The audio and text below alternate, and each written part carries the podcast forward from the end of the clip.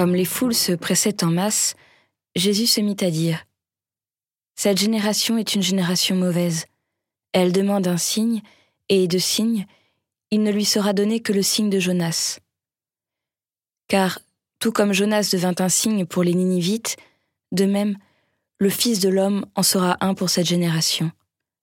La reine du Midi se lèvera lors du jugement avec les hommes de cette génération, et elle les condamnera, car elle vint des extrémités de la terre pour écouter la sagesse de Salomon.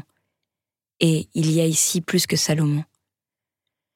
Les hommes de Ninive se dresseront lors du jugement avec ces générations, et ils la condamneront, car ils se repentirent à la proclamation de Jonas, et il y a ici plus que Jonas.